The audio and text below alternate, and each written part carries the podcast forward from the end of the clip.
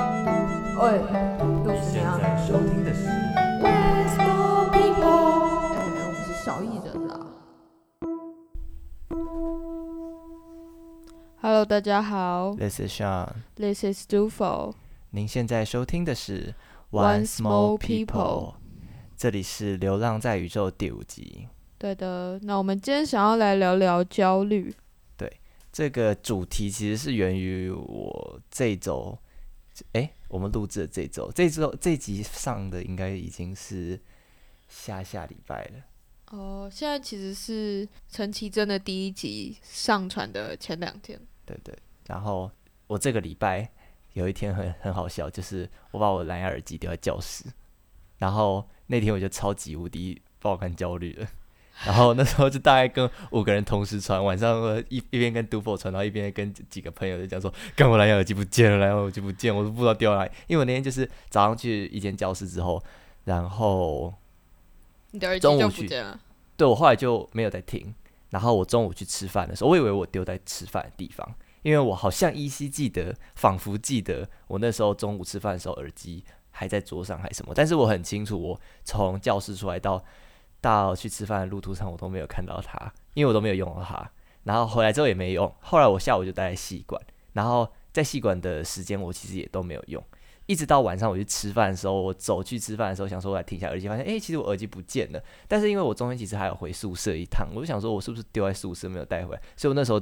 呃、晚餐时候我是没有很焦虑的，一直到晚上我想说哦应该在宿舍吧，然后回到宿舍发现 诶，他不在诶。完蛋了！然后我就整个开始，天啊，他去哪里？他去哪里？他去哪里？他去哪里？他去，然后就开始搜寻各种方式去拯救他，就是看有没有什么定位啊之类的。但是很不幸的，我没有找到，就是可以从手机上面找到，定位的功能。对，或是留留下他最后一次记录的。反正我就是焦虑了一个晚上，然后隔天去我早上上课教室，发现哦，他其实就躺在我教室抽屉的角落瑟瑟发 抖，就是对。对，所以后来那天晚上我们就说，那我们不然我们这礼拜录焦虑。对，所以这就是这一集的由来。那第一个就是我刚才已经浅浅的分享了一下我焦虑的经验。那都否你呢？最近有没有什么焦虑的事件啊？有什么经验可以跟大家分享的？其实我最近好像也有类似遗失物品的经验，什么就你是用丢了什么？ 我我用丢了钱，也男不算朋友用丢了，啊男朋友一直都没 有，没有没有遗失的问题， 不他曾拥有过。好好，希望他赶快找回来。对，总之呢，就是我大概上上礼拜，好像是开学第三周的时候吧，然后有一天我就回家，然后再回学校，结果我就发现，就是我忘记带钱包了，天哪！所以你丢在哪里？你后来怎么了？然后我就你当下怎么我样？当下就很焦虑啊，我就想说，因为我是整个钱包，不是里面少钱，是我整个钱包都不见了。然哇后塞！我就想说，哎、到底在哪？然后我就在宿舍绕来绕去，然后后来就得出一个结论，就是糟糕，我把它放在我房间的书桌上面了。你说家里的，对，就是家里。然后你已经在学校了，对，然后我就想说怎么办呢、然后我就那时候超级紧张，因为我什么提款卡、啊什么现金真的是一毛都没有，唯一就是有的就是悠游卡，然后里面有七十块，大概就是我刚好可以回到桃园的钱。哇靠！然阿弥陀后佛，真的只能只能阿弥陀佛。然后我就超级紧张，因为我就在因为那时候我就在想，我到底要什么时候回家里拿我的钱包。嗯哼，然后我室友就一直建议我说，还是我们就借你一千多块，然后让你度过这个礼拜，然后你再你再回家就好了，就不需要再回家了。然后就很紧张，因为不知道哎、我觉得没有钱让我有一种很焦虑的感觉。但没有钱在身上很可怕哎。对啊，就就只有一张悠游卡，跟我室友借我的一点几百块，就是如果我当初有借钱的话，就是那几百块，我会觉得很不安。最后你还是回桃园去拿了，对不对？其实最后是我爸发现我的哦真的钱包假在的桌上，然后他开车帮我拿哇塞，好爸爸哎！就是刚好他要上台北，然后就哦哦，好好好，就圆满落幕这样。哦要不然我原本已经原本那个晚上要跟西藏的朋友去吃饭，然后我就想说啊，好像不行了。哇，好啦，至少钱包有拿回来，不然你没有钱包过那个礼拜，实在是非常的不安，就是有一种焦虑感，一种没有钱的不安全感。哇，分析焦虑当下的感受，我其实觉得很很不舒服的。心情方面， 对啊，你是你是什么感觉？就是我当下会像我这个礼拜弄丢蓝牙耳机的时候，我当下的心情状况就是一开始觉得很慌张，因为有一种 losing my control 的感觉，嗯，就是一切都已经失去控制了。虽然说，虽然说我有时候就是心上会想到说，哦，我什么时候换一个蓝牙耳机啊？没有说我现在蓝牙耳机不好啦，就只是想要更好。就是一个想要更追求就更是啊极致虽的虽然平常会就是这样子，就是偶讲尔他抱，怨偶一尔下抱怨一下他，但是你也知道，就是就是抱怨归抱怨，但不是真的很想失去他。有时候就是希望他有一天他扛，就只是内心想着他哦，有没有有没有一天可以赶快寿终正寝，我就可以理所当然换一个新耳机，但不是希望他用这种方式离开我的人 生。所以我真的当下会觉得有点措手不及，他离开得太突然了，就像男朋友一样。就让 男朋友 不行，今天这是什么这是什么好 OK 啊我们先说个阿弥陀佛。阿弥陀佛， 对，但是对，所以我当下就是很紧张，然后我跟很多人讲，然后我其实也有一点小担心是会不会他其实就在我书包的某处啊，或是哪里的某处，就是我在那边荒唐半天，发现他其实就在我我身你一边。开始跟我讲说，我以为你被偷了，哦，你说我形容很像被偷对了你，形容得很像你被偷，因为我那时候东西被整个偷走对我整个回想我的过程就是，呃，不是在教室的话，就是路路上掉，或是就是像你说的被偷了。因为我那天就是大概九点多回宿舍之后，我发现这件事情之后，我立马冲回系馆找，就是我把我的系馆带过的所有教室都翻过了一遍，哦，所以就是很很当很很着急啊，因为天啊，就就觉得最有可能是在系馆，就发现没有在系馆。你就完全不知道他在何方。对对对，然后我还打电话给我中午吃饭的那家店老板，然后问他说，那个我中午在一点多的时候去吃饭，请问你们有没有捡到一个蓝色盒子的蓝牙耳机？然后他们就帮我找，帮我找，然后跟我说，哦，没有、欸，那不然你留个电话。而我留完电话之后，整个人就是更慌张，觉得天哪，我觉得有可能在这里的地方好像没有，哦，也是。就是一个这种可我能。好像以前也有遗失过手机耶，你怎么弄丢弄西的？而且好像是我还在去补习国文的时候，真的有一假天的我走去哦，好像有金奖，你这讲一下。就好像是我进教室，然后我就觉得啊，可以来传讯息给我爸妈对对对说对几点来对对接我，然后我就就突然发现，哎、手机嘞，然后我超级超级无敌紧张，我我我有印象，我有印象，然后我还记得你那时候瑟瑟的举起你的手，跟老师说：“老师，那个我的手机弄丢在哪里哪里，我然后回去找。”然后我就看到听到你这样慌张的冲出教室。然后沿路寻找。后来你在哪里找到的？ 我后来就是在那天晚上我们吃饭的面店，而且那个老板看我的脸，他感觉超级无语的，就是他跟我说，哦，同学，你怎么会连手机都忘记带了呢？但是怎，可是我觉得手机真的有时候蛮容易的，像我自己有时候也是吃饭，就是因为手机通常是手上拿着的，或是口你袋就可放能着，的而且你可东能西。顺手放在桌子上，对，因为那个东西就是会是最后放进口袋或是拿在手上的东对西，对然后对它就你在收其他东西，手机会先放着嘛，你然后想说，你哎，收先完，放一下，站起来再放口袋。 对，然后就你站起来就是忘记了，对对对，然后它就会躺在那儿。超级，而且那种感觉真的是很不舒服，因为你真的无法确定它是失踪了，还是在别人的口袋，还是掉在什么地方，就太哦多不确定感。对，所以我觉得焦虑一个很核心的就是这种不确定。对对。那除了这种弄丢东西的焦虑经验以外，你有没有其他的？呃，也是类似焦虑，但是可能是更另外一种面向的我觉得对事情，可能就是有太多代办事情的时候，哦。你有没有一种就是有一种焦虑感是，可能你一个礼拜后要交报告，呃，然后你就想说，哦，那剩一个礼拜我开始打好了，然后就突然发现，哎、完蛋，他超级难打的，你不知道，你是不知道一个礼拜后他做不做的事情很多的时候也会超级焦虑的。对，尤其是分组合作，我自己觉得，对，因为如果像是我一个人做一件事的话，我可能就是反正再慢，我就顶多熬夜啊或者是什么，就硬把它弄完。可是其实分组合作，有时候你不知道别人的完成度多少，也不知道别人心中的完成是不是你想要的那个结果。其实那种嗯感觉我也会觉得很焦虑，就是很多太多的未知了。对，太多位置，而且你也不能去就是要求别人一定要怎样的时候，那种我就会超级焦虑。呃，我自己也是类似，但是我的事情是，就是事情多的时候，我就会特别焦虑。像是可能像这礼拜就还要考期中考啊，然后有很多报告要交啊什么的，就很多事情堆在那里的时候，我就没有办法，呃，怎么说，很心平气和地去解决这些事情。就会很暴躁。对，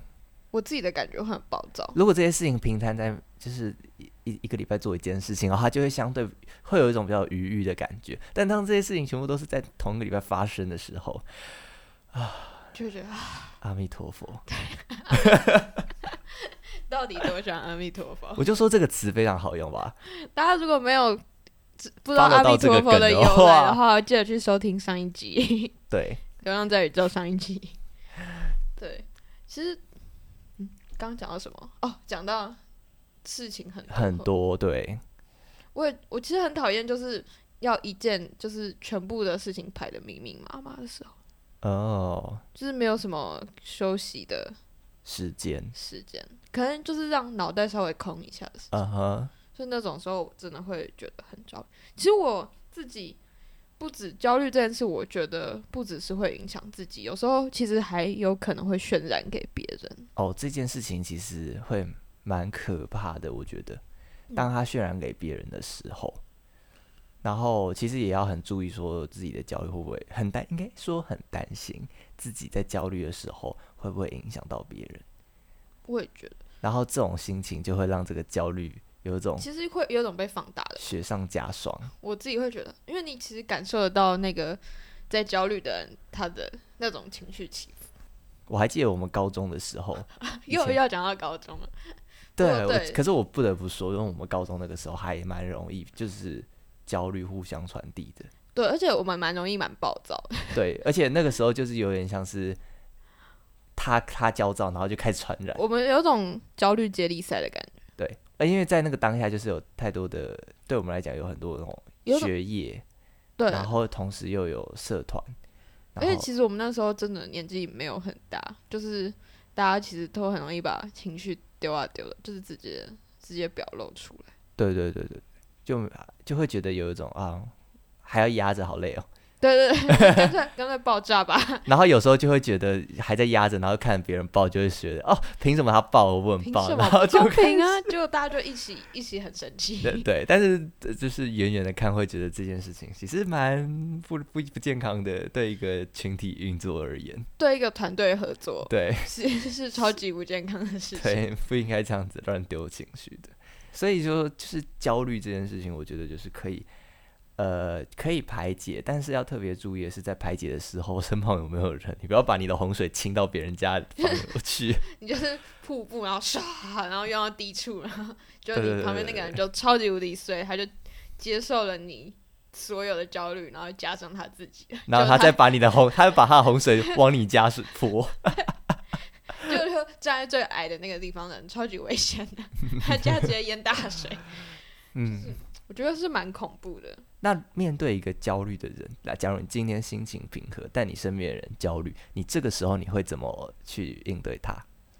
其实我觉得要看人，但如果最主要就是我觉得他暴躁到一个不行，我真的会赶快跑走、 欸，因为因为我就不确定，因为焦虑其实你不觉得有分两种状况，一种是可能。对事情很焦虑，但其实他没有太多的那种负面的情绪。哦，但一对，种是他带着他已经很，就是他对事情不确定感以外，他有一种他有一种负面能量，就是他会在你旁边散发出一种冷冷的感觉。对，而且这种时候你去跟他做任何的取暖的动作，他都会有一种你惹到我了，对你只要我，你给我滚你滚，的那种感觉。这种时候真的就会不就敢靠是非近，礼勿近。就是这种不想靠近的。对对啊，其实那种对我来讲，这种就是比较困难的。就大部分，如果他他正在那种状态的话，我可能真的会离他远一点。所以你知道你是哪一种人了吧？呃，对，有必要这样子吗？哦，没有啊，就是提醒一下啊，好，谢谢，谢谢，非礼勿近，大家。 d u f o 小心了。我觉得对我好像是第二种人，我我我觉得以前是啊，现在还好。我觉得就是时间空间不同了，有不同的样貌。对，也是啊。我觉得这种两种状态是任何人都有可能发生不是的啦。两种状态是可能发生在同一个人身上，对啊，对啊看，事情的那种急迫性。没错。还有端看那个人个人内心心境如何。对，有修佛成功的话有，没有修佛成功？大家再来默念一声阿 阿弥弥陀佛。佛。 今天是什么传教集啊？今天重复五次而已，多我觉得可能会不止，我们才多少而已。我们才刚开始。对，好啦，我自己的话就是会，如果旁边的人会焦虑的话，呃，看我跟他的熟悉程度吧，还有对他的了解程度。如果今天是一个我足够了解的人，我知道他是可能会需要人家关心他的，或是我推测他是此时此刻需要人家关心的，那我就会去付出，会去稍微去关心他。或是我知道对方可能是那种比较容易没有办法抒发自己的想法的人，那可能就会稍微伸出援手去听他讲啊，然后可能稍微陪他一起梳理他的思绪。但如果是那种，就是他其实已经很有自己的想法，然后呃，他当下就是已经在一个极端狂躁的状态的话，那真的就是像就你你说去的，戳他一下，他就直接爆炸。 对，这种时候呢，就是避而远之，让他自己静一静，说不定他等下就消火了。如果他真的有需要，我相信他会来找我，就是他有需要我的话，对，我觉得比起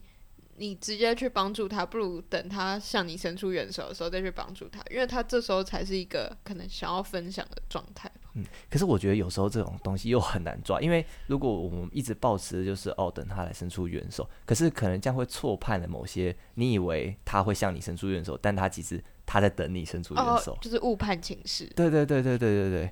好像会有这种状况。有时候还蛮，我有时候会蛮担心这样子的事情会无限上纲，就是好多好多人其实都是这样被错过的。哦，但虽然担心归担心，我还是 嫌少时伸出援手 啦，我好像也 是。就只是担心而已。不过可能也是因为我自己比较少做这件事，是因为我真的是不太会去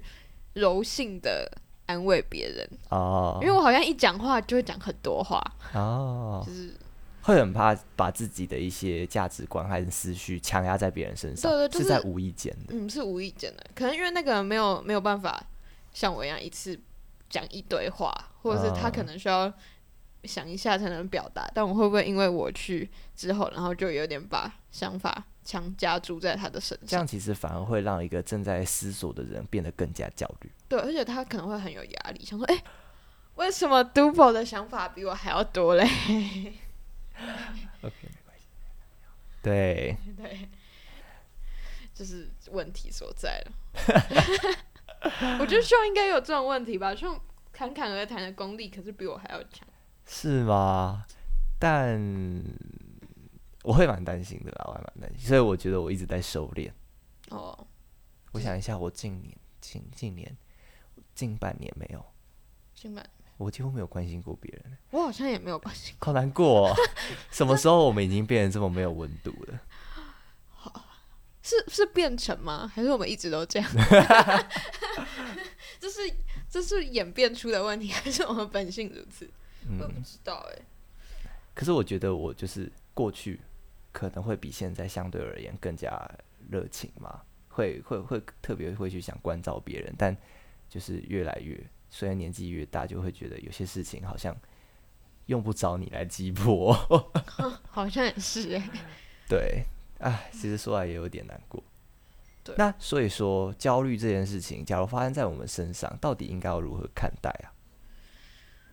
我自己觉得，就是这是一个一定会产生的情绪。嗯，我觉得不要想着去如何避免，就是你不要想着去把它整块切除，而是要想着怎么去共存才是比较重要的事情。就是如果去看待焦虑，其实我觉得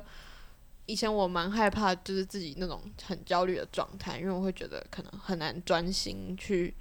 去做我原本就要做的事，或者是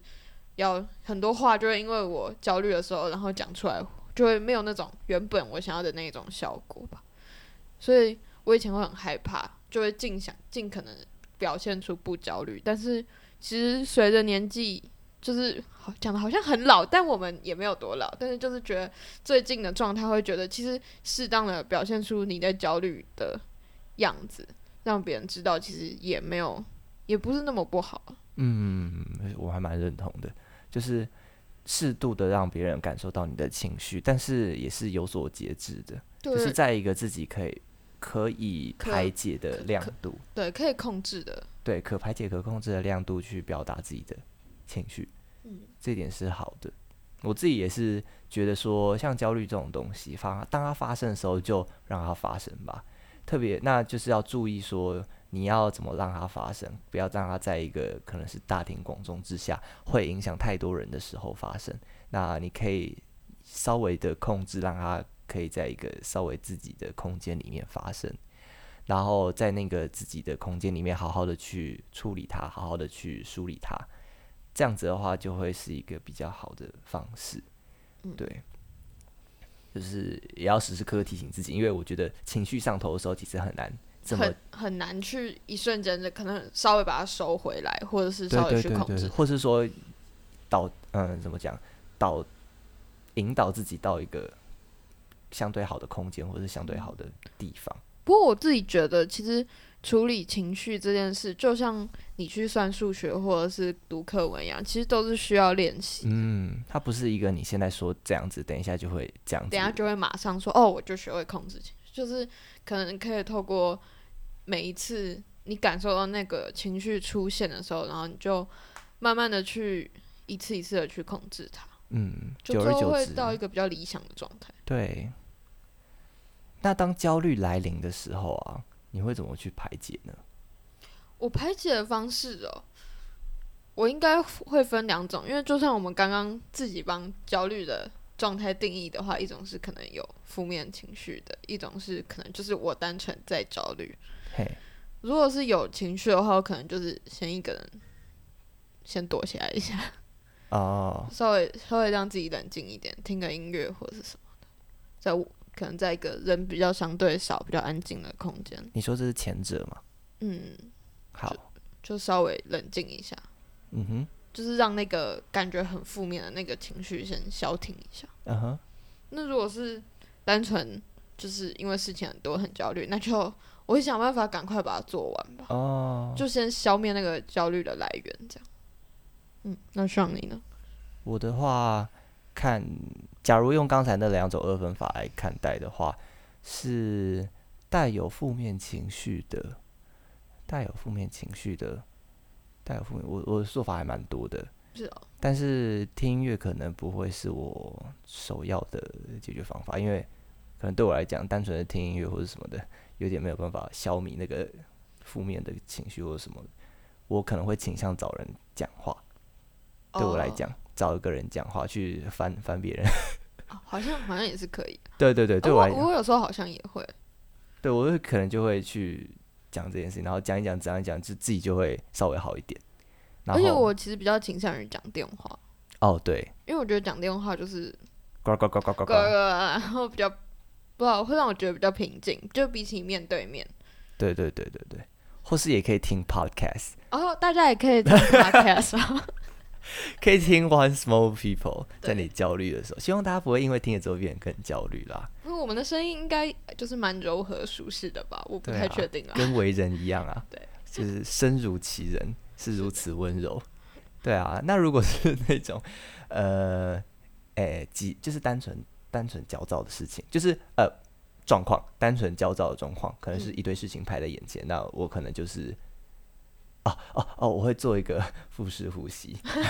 腹式呼吸吗？哎、这个很好玩哎、真的这吗？是之前的，就是智商是推荐我的，哦，哎，说说到腹式呼吸，其实我想到一个，诶就是冥想。哦，类似的东西。其实我寒假的时候看了 Netflix 上面有一个纪录片嘛，其实蛮推荐大家去看的，就是在那种不知道要干嘛的时候，如果大家有这种时间的话，可以去看看，叫做《冥想正念指南哦， 好，我有我有空来去看》，看。就是他就是在教大家如何冥想。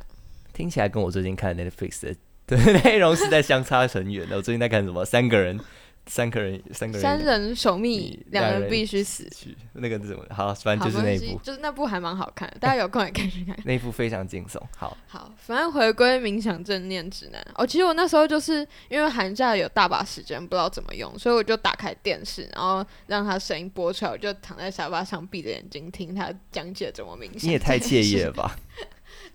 其实我觉得这还蛮有趣的，可以推荐大家。就是就像你刚刚说的，其实它就是腹式呼吸，就它最一开始就是用呼吸的方式，然后把也可能你可以闭眼睛，或者是不用闭眼睛，就是专注在自己的呼吸还有一些脉动上面。嗯哼，就其实从寒假到现在，就觉得就是练习了几次，觉得哎、诶好像可以蛮获得平静的。哦，我这我自己的话是可以去 YouTube 上面打腹式呼吸，然后它会有那个引导，它会叫你说什么。呃，什么静静的躺在椅子上啊，舒服的什么感受什么叭叭叭，然后你就会开始跟着它深呼吸吐气，深呼吸吐气，深呼吸吐深呼吸吐气。然后我也不晓得是就是可能是一个呃可能我觉得一个 top down regulation，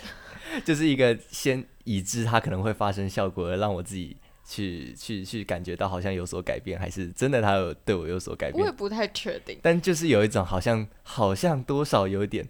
有点用。的感觉，而且我觉得一部分是因为我们相信它有用，对，所以其实只要每次到那个状态，或者是你开始躺着就是呼吸，然后闭着眼睛的那个状态，你就会因为相信它有用，然后真的去好认像真有的，所改对变，对。我不知道哎、是我不知道是因为我们相信它有用，还是它真的 有用。对对对。但总而言之，在我们身上发生作用的，所以如果你今天是一个有焦虑的状况的人的话，说不定可以试试看。对，这是排解焦虑的方法。那当然还有举凡像是什么跑步运动啊，我觉得去做点运动这这件事情也对我蛮有帮助的。哦，对，运动其实蛮有帮助的。对，像我上学期其实还蛮缺乏运动的，所以相对而言整体心情状况就没有那么好。但这学期就是开始有一些我好像也是规律的运动。我这学期开始会去跑操场，哦，真的假的？你也太对健康了吧！我是蛮累的， 就跑完你就不会想到要想任何事了，因为就是好累哦，你只想去吃个喝个豆浆， 吃个肉，哦， 就是全身都有一种热量被排出来的感觉，但是也会就会有一种哦，好像好像 refresh 了的对感觉。啊 refresh。不过回到宿舍我就只想躺着了，就没有没有没有力气去焦虑可是了。这种时 候，这种时候就会觉得躺下来是理所当然 的。我有我有资格休息， 我有资格休息，然后其实好像也没有跑多远，就跑个八圈， 八圈是多远？可能两三公里吧，这样。哦，还不错，还不错哦。是是运动，所以推荐大家就是冥想跟运动。对，总而言之，今天聊的就是焦虑，是有关焦虑，我们也分享了经焦虑的经验，对，然后还有就是稍微聊了一下我们可能认为会产生焦虑的成因。嗯哼，对，然后还有就是要注意，就是焦虑发生的当下，可能它会影响别人，或是说别人产生焦虑的时候，我们会去怎么应对。